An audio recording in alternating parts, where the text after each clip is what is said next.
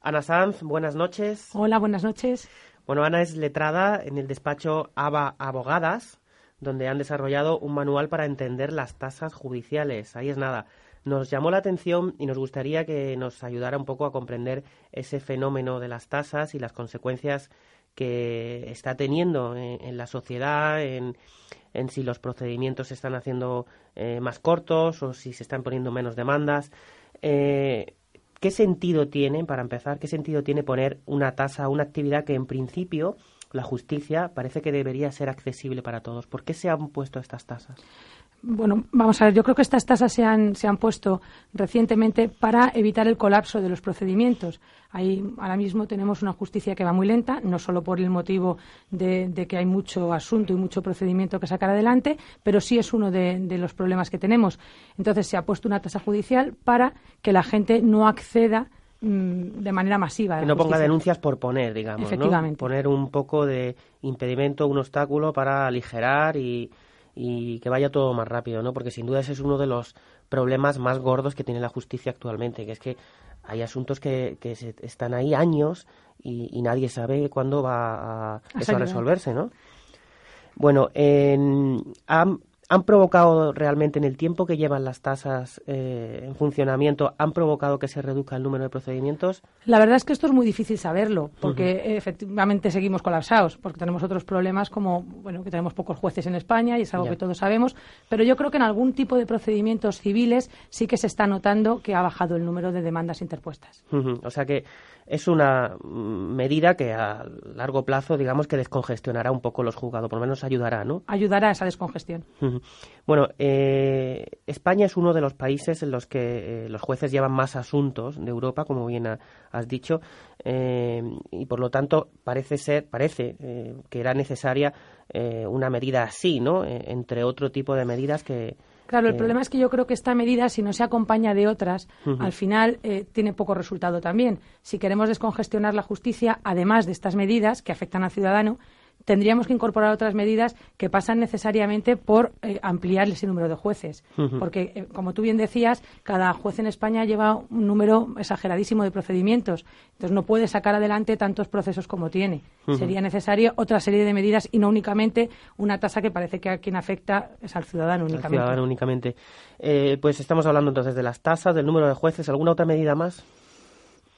Por ejemplo, la, perdona, la del fiscal investigador ayudaría posiblemente si el fiscal se le dieran más funciones, eh, se descongestionarían también los procesos. Tendría que haber, pues como en la jurisdicción penal existe esa fase de instrucción donde se estudian los procedimientos penales, cuando alguien, para que nos entiendan, hay un delito, alguien mata a alguien, hay una primera fase donde se estudia el procedimiento y se llega a juicio ya con la mitad del pleito hecho. En otros tipos de procedimientos no existen esas dos fases, con lo cual si tuviéramos un, fiscal investigador o tuviéramos eh, un fiscal que hiciera otras funciones, probablemente podríamos llegar a los juicios con simplemente ya con las cosas que hay que discutir, con un estudio previo, porque eso también falta. Muchas veces llegas a un juzgado y, prácticamente el juez no sabe el asunto que tiene que tratar ese día porque tiene muchísimos. ¿Ayudarían también, digamos, a, por ejemplo, a negociar los procesos antes de que lleguen a...?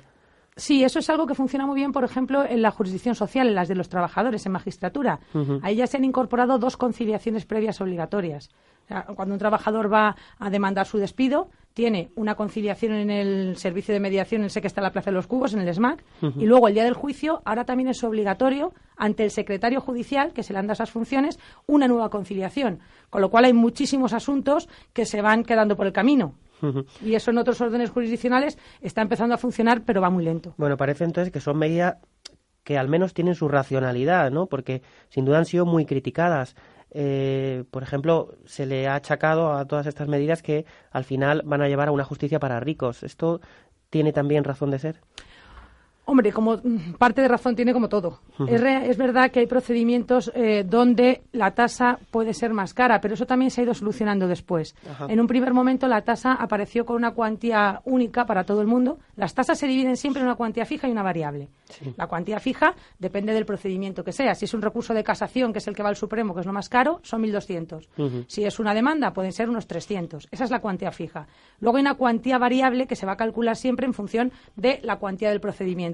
Esa es la cuantía que se ha reducido ahora, porque en un primer momento empezó siendo el 0,5% hasta el primer millón de euros y luego el 0,25% a partir de ese millón de euros. Esa cuantía se mantiene para las personas jurídicas o las empresas. En cambio, para las personas físicas se ha rebajado desde el primer euro hasta la cantidad que sea al 0,1%, con lo cual esa tasa ya no es tan alta y permite ese acceso, porque es verdad que hay temas, esto es como todo, si lo llevamos al extremo, hay temas, por ejemplo, de indemnizaciones, donde la cuantía es muy alta, una indemnización civil, pues por un accidente o por lo que sea, la cuantía puede ser muy alta la que se esté reclamando y ahí, cuando la tasa era de 0,5, sí que era una cuantía muy importante que a ciertas personas les impedía el acceso a esa justicia. Digamos que aquí se está actuando un poco también de en acción-reacción, ¿no? Como siempre. Vamos a probar y esto pues enfada a la gente y vamos a un poco a echarnos para atrás, ¿no? Casi todas las leyes luego tienen una modificación por ese motivo. Bueno, eh, hemos dicho eh, las tasas, los jueces, el, fiscal investigador. Te he dejado antes con la palabra en la boca porque ibas a decir algún, algún, alguna medida más que vaya hacia la descongestión de la justicia. No, hablábamos de, esa conciliación que está funcionando muy bien y de, aparte del fiscal investigador, de dotar de más funciones al secretario judicial para que aligere el procedimiento y haga esa fase previa donde se pueda ir determinando, por un poco, explicar un poco cuál es la controversia determinar la controversia para que los pleitos sean mucho más ágiles. Ajá. Muy bien.